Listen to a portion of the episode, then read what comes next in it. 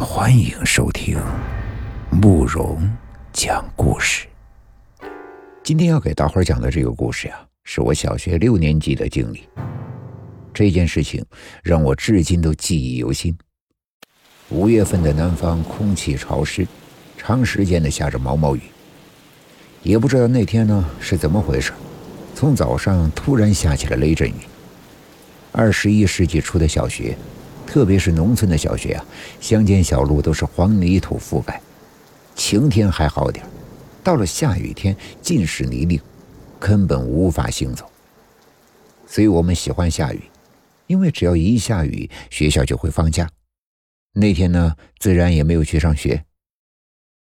这大雨下了整整的一天，也没有见停的意思。我和哥哥只好待在家里看电视，结果一声惊雷。把暴露在大雨中的电线给打断了。我的父母都去外地做生意了，我和哥哥呢在家就和爷爷住。爷爷八十多了，经历过抗战时期。那天一下午，爷爷给我们讲了很多鬼子进入中国所做的恶行，以及一些爷爷所经历的灵异事件。这里呢，我先说说爷爷小时候遇到的怪异事件。爷爷小时候在老家生活。二战时期，随家人搬到我们现在住的地方。爷爷当时家族非常的大，至于有多大，我不清楚。我只知道在老家建了座祠堂。爷爷家附近有个邻居老头，一直都是单身，对爷爷非常的好，有什么好吃的好玩的都会分给爷爷。不知道什么时候，有一天那个老头突然疯了，到处惹是生非。因为以前老头对村里的人热情，谁家有事情啊都会去帮忙，所以大家呢对他疯了之后所做的事情都是睁一只眼闭一只眼的随他去。然而时间一长啊，这村里的人都开始忍受不了了。直到那次，他将村里的准备祭祖的奉品和台位给掀了。那个时候，农村人都非常的迷信，对他这次的疯狂简直是忍无可忍。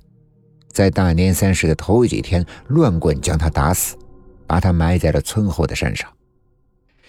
那个时候呀，日本人侵犯，可以说是天下大乱，死个人呢也没什么人去管。大家都在忙着祭祖和准备过年，将那个老头的事情给忘了。就在大年三十那天的下午，爷爷帮着家人准备午夜饭。厨房和客厅中间有一条露天走廊。爷爷去厨房拿碗筷，从厨房出来的时候，看到一个浑身鲜血的人站在走廊的中间，背对着他。